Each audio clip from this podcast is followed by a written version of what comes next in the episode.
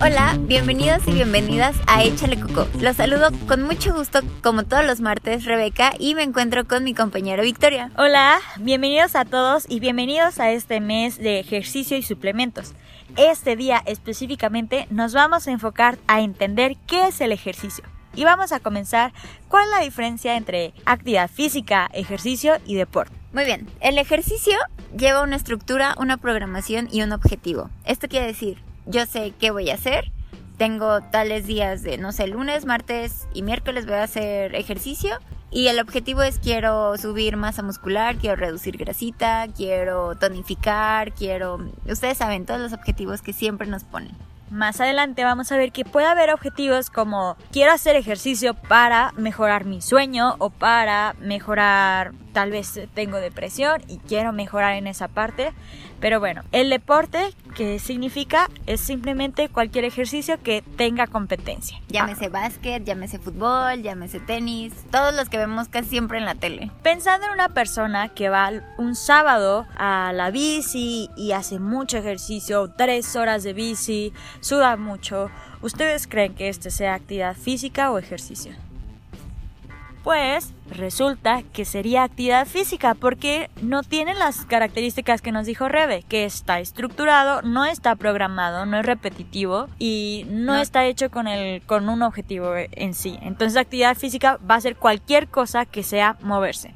Ahora, siempre que hablamos de actividad física hablamos de sedentarismo. Sedentarismo es estar más de 6 horas sentados. O parados o sea, sin un movimiento, sin una actividad física considerable. ¿Qué es lo que pasa? Que aunque nosotros estemos haciendo, no sé, cuatro horas diarias de eh, gimnasio y corremos, si el resto de nuestro día estamos sentados, de todos modos está ese perjuicio a nuestra salud. ¿Qué podemos hacer? Pues levantarnos entre cada hora, ya ahí lugares, oficinas en donde tienes una bicicleta. O ponen pelotitas de yoga. O pedales. Pero bueno, es, nada más queríamos remarcar esa parte del sedentarismo. Ahora, ¿para qué sirve el ejercicio? El ejercicio, muchos saben que tiene beneficios, entre ellos aumenta nuestra masa muscular, disminuye nuestro porcentaje de grasa, previene enfermedades, mejora nuestro sueño, entre muchas otras. Y esta se divide en tres módulos. Tiene tres funciones, que es preventiva, puede ser rehabilitador o puede servir como un tratamiento.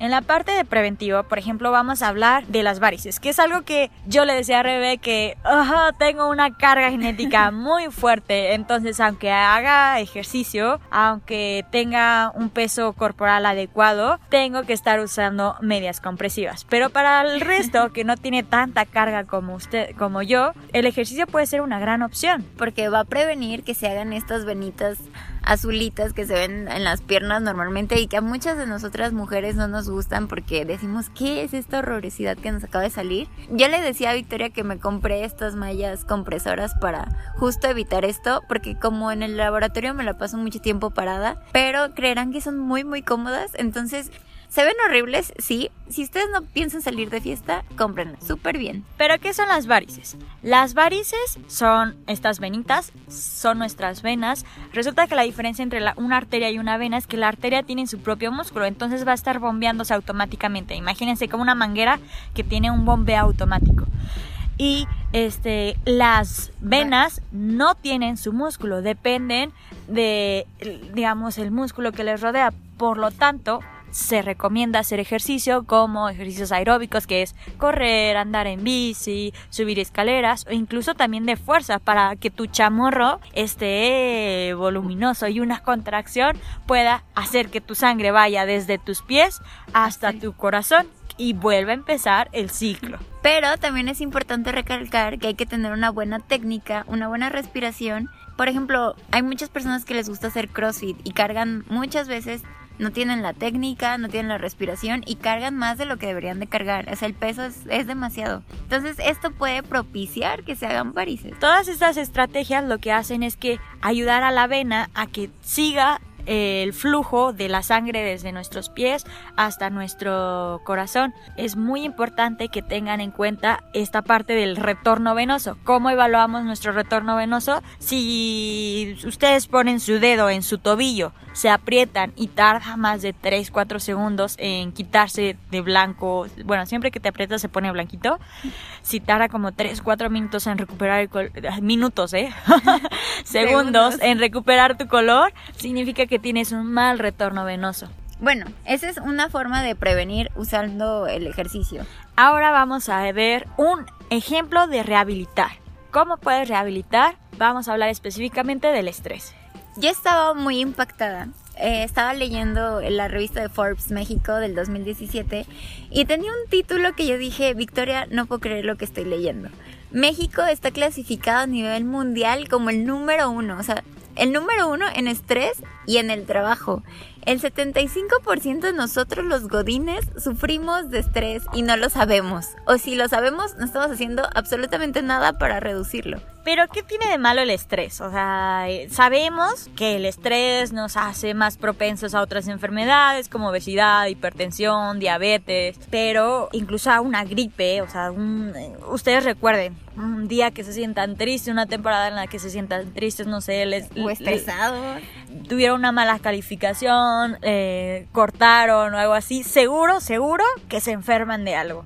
Pero ya hablando un poquito más de qué es el estrés, vamos a ir, vamos a viajar en el tiempo y vamos a imaginar que somos uno de nuestros antepasados y queremos un dientes de sable. Entonces, no, queremos cazar un mamut. Y entonces estamos ahí por la selva queriendo cazar el mamut porque tenemos hambre y así. Y de repente nos sale un dientes de sable. Este dientes de sable es nuestro estresor y nuestro cuerpo va a decir, oh no, acabo de llegar un dientes de sable, ¿qué hago? Estamos en una situación de vida o muerte, tenemos que movernos inmediatamente, nuestro músculo necesita contraerse. ¿Qué necesita? Necesita oxígeno, necesita sangre que lleve el oxígeno desde nuestros pulmones hasta todo nuestro cuerpo. Y para eso está la maravillosa molécula llamada adrenalina, que es una hormona que prácticamente es una señal que hace todo este funcionamiento que hizo Victoria. Entonces ya vimos el dientes de sable y entonces ya dijimos, tenemos que movernos, hay que hacer algo. La adrenalina ayuda a que incremente nuestra frecuencia cardíaca, nuestra frecuencia respiratoria, asegura todo esto. Luego está otra hormona que es el cortisol. Esta lo que nos ayuda es a usar toda esa energía que tenemos ya almacenada en nuestro cuerpo para que se use para la acción para movernos y correr. Pero, ¿qué pasa si tenemos este estado de alerta constantemente cuando estamos sentados en oh. nuestro escritorio? todos los días, pues obviamente va a generar enfermedades porque no nos estamos moviendo, no estamos haciendo nada y aparte el estresor es ficticio, ni siquiera existe. Y para que se dé una idea, pues cuando hacemos este estado de alerta, cuando nuestra adrenalina está a todo lo que va, se comprometen algunas otras funciones. Por ejemplo, la digestión. No hay tanta irrigación, es decir, no llega tanta sangre hasta nuestros intestinos y es por eso que, por ejemplo, estamos estresados por un examen y seguro que tienen dolor de estómago, o diarrea, o colitis, o náuseas. ¿Por qué? Porque simplemente eso no es importante. Ahorita tú tienes que correr. Lo más importante es corazón, es pulmón, es los músculos. No te importa estar metabolizando en ese momento. Entonces, por eso a largo plazo, pues puede relacionar con un montón de enfermedades metabólicas como la diabetes, como dislipidemias pero bueno, ¿qué podemos hacer?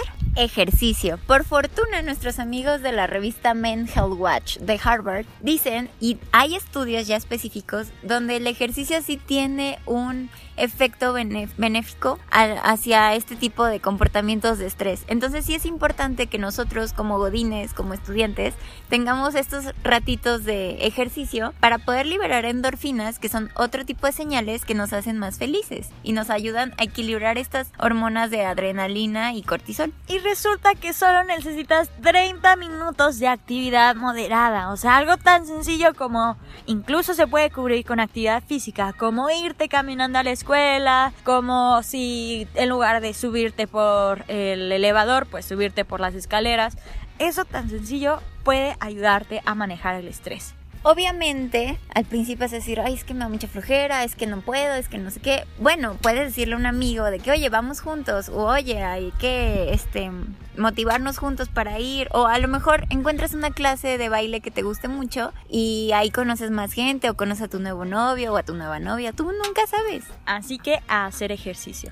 La tercera función del ejercicio es tratamiento, tal como una pastilla. Por ejemplo, está la depresión. ¿Qué sucede en la depresión? Pues resulta que la serotonina, que es como la hormona, una hormona que nos genera ese estado de, de felicidad, Felicidad. de buen ánimo, no está funcionando bien. Y además, nuestra capacidad de memoria, nuestra capacidad de mm, haciendo las actividades de- del día a día de concentración no se no están del todo bien. ¿Qué pasa con el ejercicio?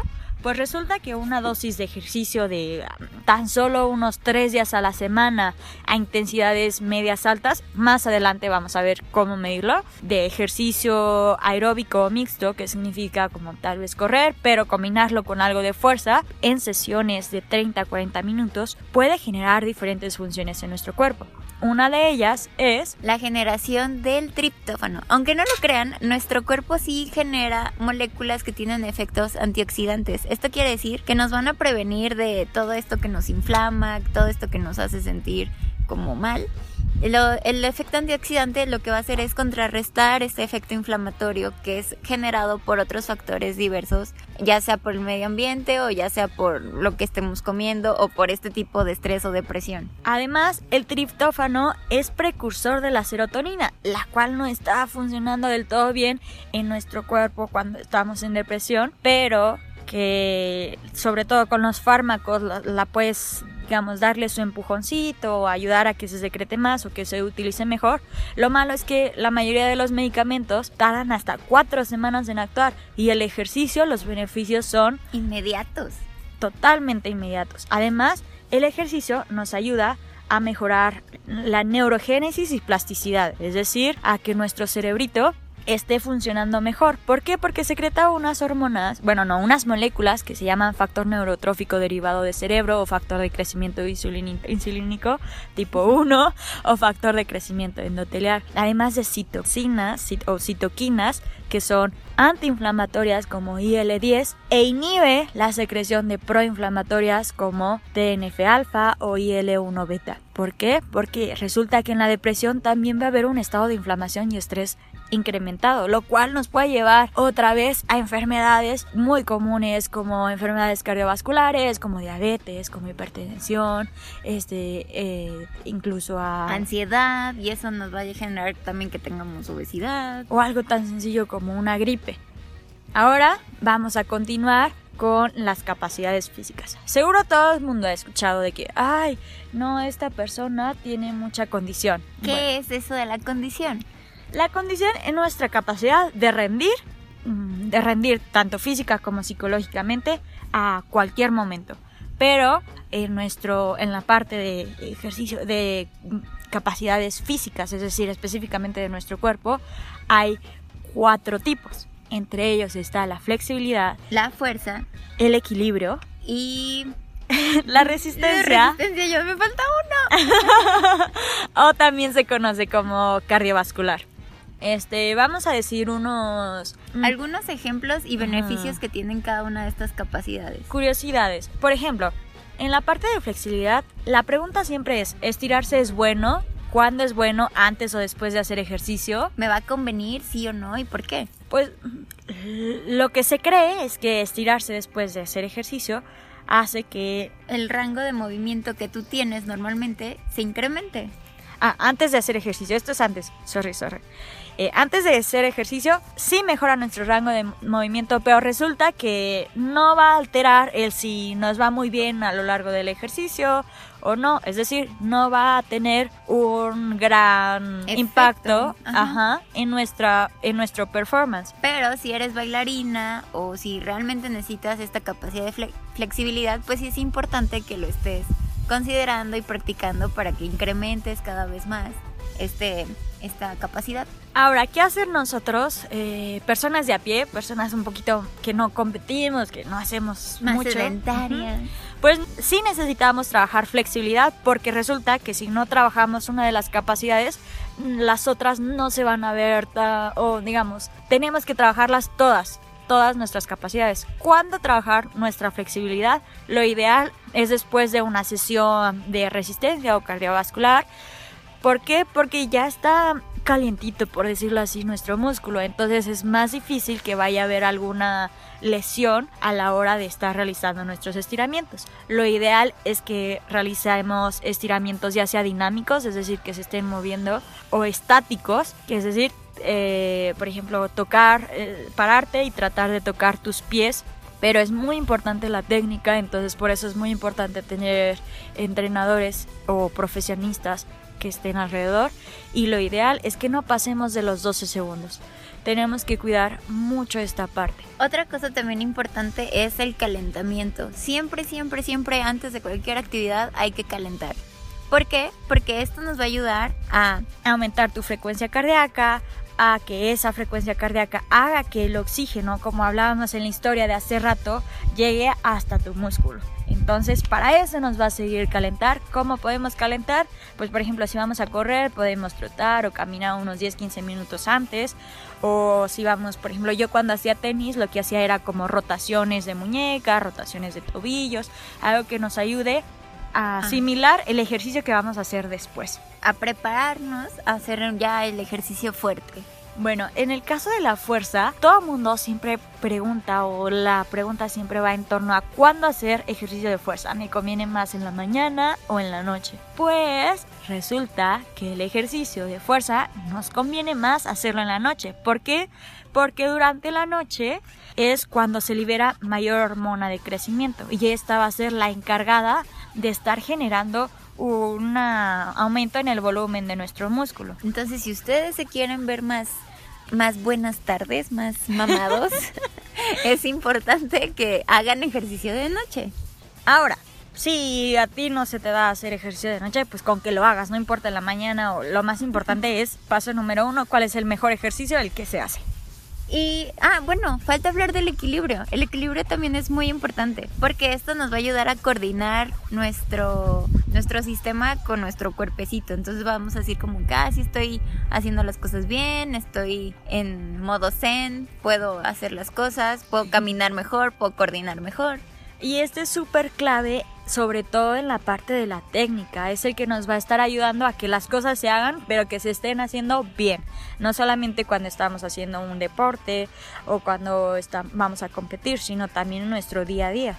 Y bueno, resulta que todas estas capacidades en la edad con la que estamos nosotras, entre los 20 y los 30 años,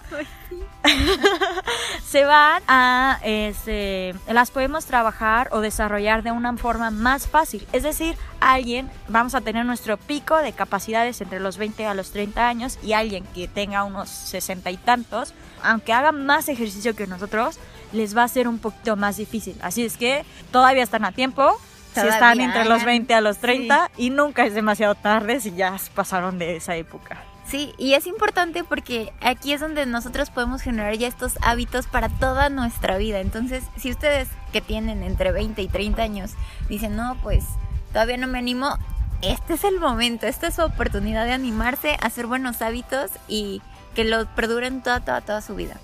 Ahora, como queremos que no solamente se queden y escuchen, queremos que hagan un cambio de vida o un cambio en su estilo de vida positivo Vamos a empezar con actividad física. ¿Es, ¿Ustedes son o no activos? Yo soy o no activa, ¿cómo lo sé? Por los pasos que doy al día. Lo ideal es dar al menos 10.000 pasos si somos adultos, es decir, de 18 a 65 eh, años. ¿Cómo podemos medir estos pasos? Todo el mundo o gran parte de la población tiene un celular. sí. Y ahí la aplicación, ya sea Android, ya sea este, iOS, ajá, Apple, ahí tenemos nuestra aplicación de cajón que nos puede medir los pasos. La única desventaja es que tienes que tener el celular a todas partes. Pero afortunadamente somos tan adictos a este aparato que siempre lo vamos a traer con nosotros. Si no te gusta tanto eso, también hay otras opciones. Por ejemplo, yo traigo una fitness band o una banda, eh, ¿cómo se dirá en español? Es una banda saludable. bueno, esta lo que me hace es, yo la traigo como un reloj, es mi reloj va contando mis pasos a lo largo de todo el día. Y aparte te da como señales, ¿no? De que te hacen falta tanto. Sí, son muy productivas, son, son, son una maravilla, la verdad. Y si quieres asegurar esa parte de la actividad física, uff, te, te sacan De un apuro. Ajá. Ahora vamos a la parte del ejercicio. Como dijimos, pues, hay muchas dosis a la hora de hacer ejercicio. ¿Cómo medimos el ejercicio? Por algo que se llama FIT.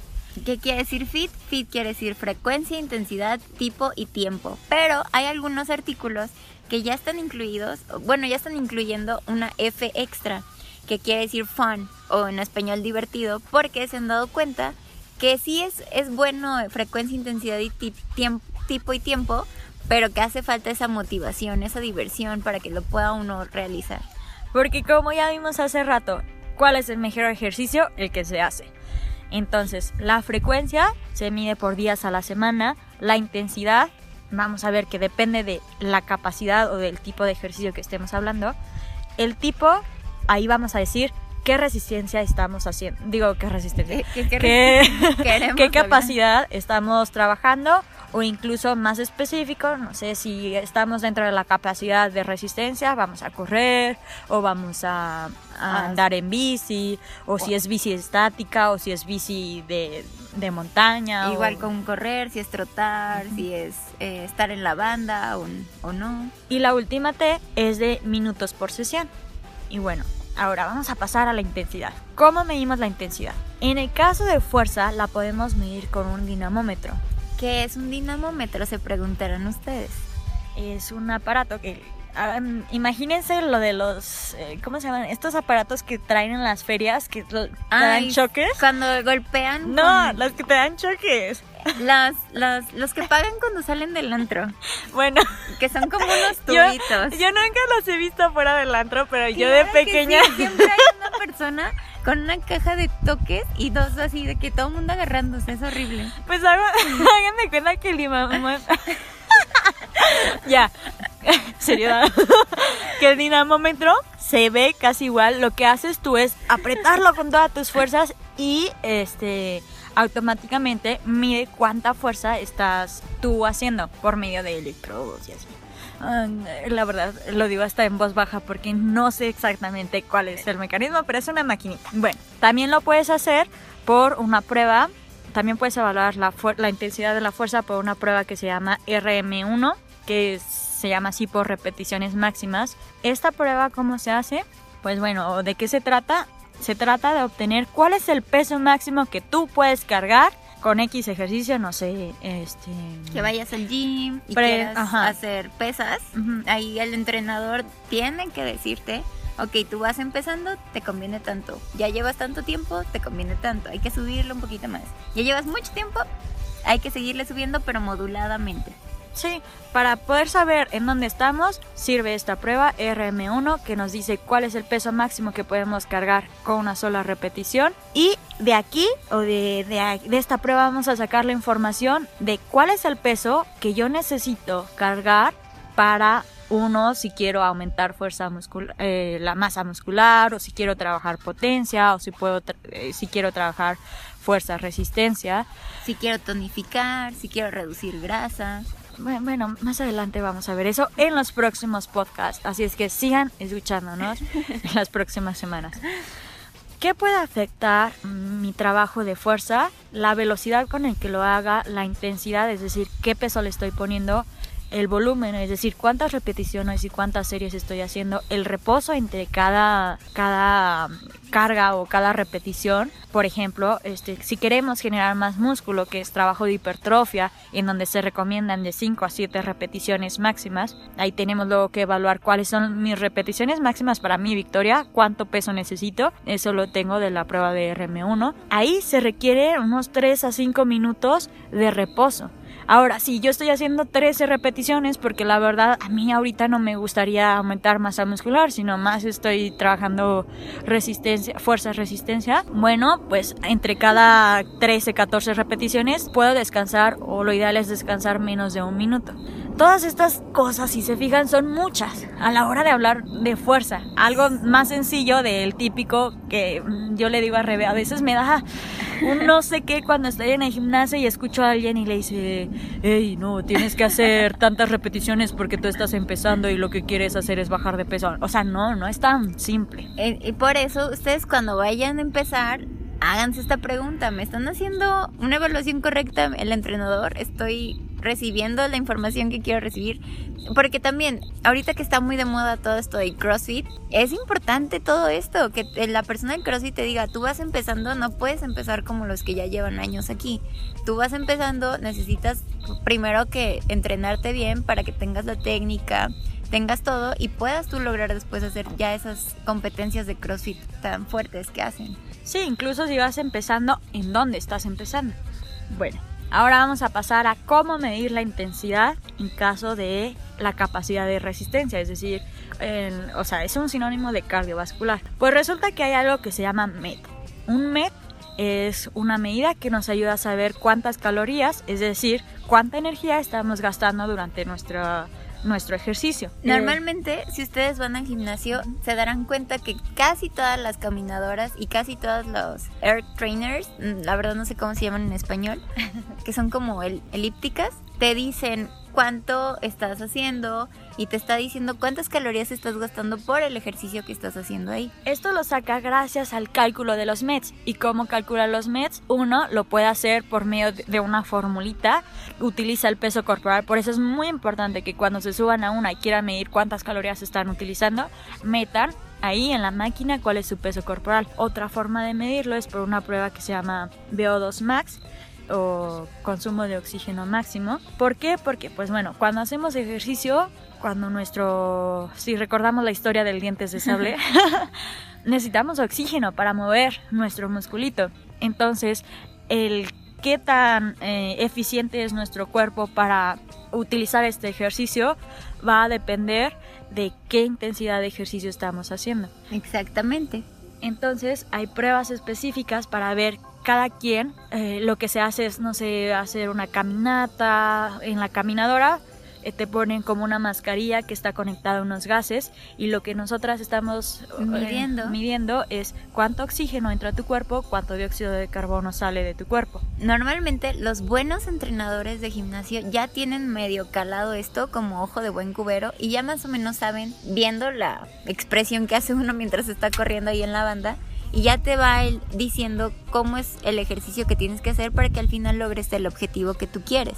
Por eso es muy importante que cuando te inscribas a un gimnasio observes qué es lo que te está diciendo tu entrenador y si realmente te está apoyando y está haciendo un, ejercicio contigo o nada más te está dando un papel y te dice ya vete ahí a hacer los, los equipos. Sí, este tipo de pruebas te puede ayudar a saber cómo estás empezando, si está funcionando tu ejercicio y también para que te puedan poner cuál es la intensidad que tú necesitas para generar el efecto que tú quieres. Ahora pasa algo súper curioso. Esto que decíamos de cuánto oxígeno entra a tu cuerpo y cuánto dióxido de carbono sale, nos puede ayudar a saber qué sustrato estás utilizando, es decir, de dónde estás sacando tu energía.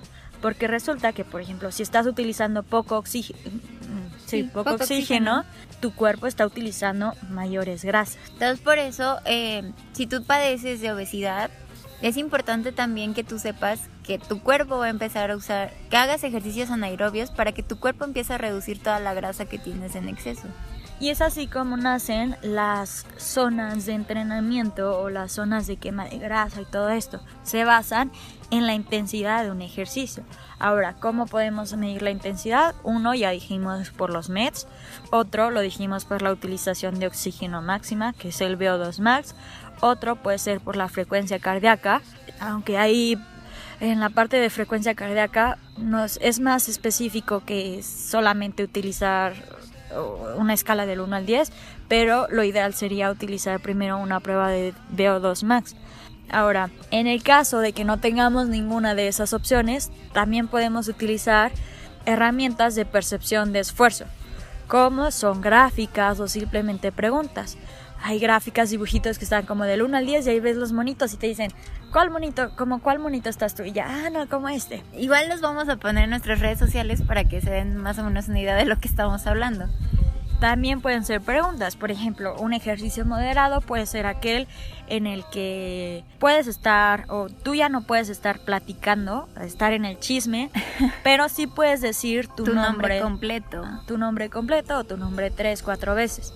Y un ejercicio intenso es en donde no puedes estar en el chisme ni tampoco puedes decir tu nombre. Por eso hay veces que ustedes ven a la gente que ya le encanta ir al gimnasio que siempre trae sus audífonos porque sabe que si platica va a perder el ritmo que trae. Entonces, repitiendo, eh, porque creo que me equivoqué en una parte. Leve es, puedes estar platicando con el chisme. Moderado es, no puedes estar en el chisme, pero sí puedes decir tu nombre cinco veces. Intenso es, ni en el chisme, ni, Ni decir tu nombre. Sí, de plano, así, puras señas. Ahora, siempre que nos subimos a una, un algo, nos evalúan la frecuencia cardíaca para medir o para saber si estamos en la zona de, de quema La de grasa o en la adecuada. zona de la... Lo que hacen es utilizar la frecuencia cardíaca normal, pero lo ideal sería utilizar la frecuencia cardíaca de reserva. ¿Qué es la frecuencia cardíaca de reserva? Es la diferencia que hay entre, entre nuestra frecuencia cardíaca de reposo, es decir, la que tenemos por no hacer ninguna actividad, y la frecuencia cardíaca máxima, la que podemos alcanzar este, cada uno de nosotros. Hay cálculos especiales, igual y en los próximos podcasts vamos a hacer una actividad para que ustedes puedan sacar su propia frecuencia cardíaca de, de reserva y puedan estar vigilando la intensidad de su ejercicio, pero lo vamos a hacer más adelante. Ahora, si tú eres un godín como yo, o un estudiante como Victoria, o ambas, y no tienes ya de plano tiempo, ¿qué puedes hacer? Bueno, hay algo que se llama HITT. ¿Qué es el HITT? Esto quiere decir intervalos de, entrenamiento de alta intensidad, el cual consiste en alternar periodos de ejercicio de alta intensidad con periodos de reposo, de reposo cortos. Hay artículos de este año que dicen que conocen a nuestra, a nuestra especie millennial, sabe que no le gusta hacer ejercicio, sabe que, que si hace ejercicio ya tiene que estar super fit y también sabe que ya es gente que también eh, pues está más conectada a los gadgets o está conectada más a su computadora o a la tecnología. Entonces, hay un artículo que en lo personal se me hizo padrísimo. Eh, no sé si ustedes conozcan como el Xbox Kinect, que esto hace un... eh, hace todo esto que se llama HITT, pero lo hace a través de un videojuego, como los videojuegos donde tienes que bailar como Just Dance, que de verdad te ponen a bailar, o sea, te paran y tienes que seguir paso a paso al monito. Esto hace que en tú en un periodo corto eh, generes todas estas esta alta intensidad de ejercicio y así tú puedas generar el ejercicio que requieres. Otro punto importante de esto es que no necesitas hacerlo solo una vez, puedes tú como cortar el tiempo y decir lo quiero hacer eh, 10 minutos ah, en la mañana, 10 minutos en la tarde y 10 minutos en la noche. Sí, está súper padre esta parte del HIT o HITT, como le dice Rebe. Es que es para que sepan que tiene otra I. Ajá, porque para cumplir todos por casi casi que por vivir, por ser humanos, adultos, tenemos que cubrir una dosis de 150 minutos a la semana de ejercicio leve moderado. Esto es para mantener nuestro peso, o sea, ni siquiera crean que es para disminuir el peso. Pero si no tenemos esos 150 minutos, lo que podemos hacer es incrementar la intensidad uno puede ser por este tipo de ejercicios que es el Just Dance en un hit o un hit puede ser también correr y trotar, correr y trotar, correr y trotar y nuestro tiempo se puede disminuir o el tiempo que tenemos que alcanzar con una intensidad moderada a intensa es de 75 minutos. Es decir, eh, meterle un poquito a la intensidad nos ayuda a cubrir el ejercicio que necesitamos en toda la semana, pero en menos tiempo. Ahora, si no tienes tú este dispositivo como el Xbox para tú tener este juego, hay otra cosa que yo se los recomiendo mucho, que lo he hecho con mi mamá, es ir a las clases de bailoterapia, porque el baile resulta que es una actividad intensiva, entonces si te da pena ir con tus amigos a bailar, puedes ir con tu mamá. Y te lo juro que las señoras son la cosa más amable que te vas a encontrar. Son las, son las clases más divertidas y al final a veces te pueden dar hasta tips de cocina. Entonces, uno que ya empieza a hacer su vida adulta, que a veces ya no sabe ni qué hacer o que no está con su mamá, pues ahí te puedes encontrar señoras que te puedan ayudar como a, a darte estos tips. Sí, entonces el hit está en todos lados, o sea, no necesitas un gran entrenamiento ni una gran tecnología, puede ser algo tan sencillo como el baile. Y ahora, ¿qué pasa? Esto ya dijimos las dosis que necesitamos todos por para mantener nuestro peso. Si queremos disminuir peso, necesitamos muchísimo más ejercicio. Necesitaríamos hits. necesitaríamos más de 250 minutos por semana de una actividad moderada e intensa. Si quisiéramos concentrarnos a la grasita que tenemos en el abdomen, que sobre todo la grasa visceral, que es la que está alrededor de los órganos, es la que mayor riesgo lleva a la salud, tendríamos que hacer intensidades altas exclusivamente y el nuestro ejercicio tendría que estar durando mayor tiempo. Pero no se me estresen, todo esto lleva un tiempo, es un proceso, disfrútenlo, conozcan gente, conozcan, a lo mejor encuentran un lugar bonito donde hacerlo, o sea, tómenlo como un tiempo para ustedes cuidarse y decir, este es mi tiempo y lo voy a dedicar a hacer ejercicio porque me quiero cuidar. Y ya para empezar a la acción, nada más quiero mencionarles cuál es la recomendación de ejercicio de fuerza por semana. Lo ideal es que estemos haciendo dos a tres sesiones por semana de diferentes grupos musculares. Por ejemplo, tres días a la semana, cuerpo completo o cuatro días a la semana, dos de cuerpo de tronco inferior y dos de tronco superior. Ahora, pero ¿qué hacer si nunca, nunca, nunca he hecho ejercicio? Nunca jamás has hecho ejercicio. Hay un test que se llama Park, Park You. Park You and You. Este test sirve para las las personas que están entre los 15 y 65 años de, edad, que no están enfermedades o no tienen una enfermedad, eh, que no están embarazadas, que no están embarazadas o que no tienen una enfermedad y este test, que seguro en muchos gimnasios lo hacen, te ayuda a saber si tú puedes hacer ejercicio o no, o requieres algo, digamos, una atención más especializada. ¿Qué preguntas te hacen? Son seis preguntitas. De verdad, si van a pagar ya un servicio de gimnasio, que te hagan estas preguntas. Son seis. ¿Alguna vez le ha diagnosticado un médico una enfermedad cardíaca recomendándole que solo haga actividad física supervisada por personal sanitario? La otra es, la segunda es, ¿tiene dolores en el pecho producidos por la actividad física? La tercera es, ¿ha notado dolor en el pecho durante el último mes? Luego viene, tiende a perder el conocimiento o el equilibrio como resultado de mareos durante el ejercicio.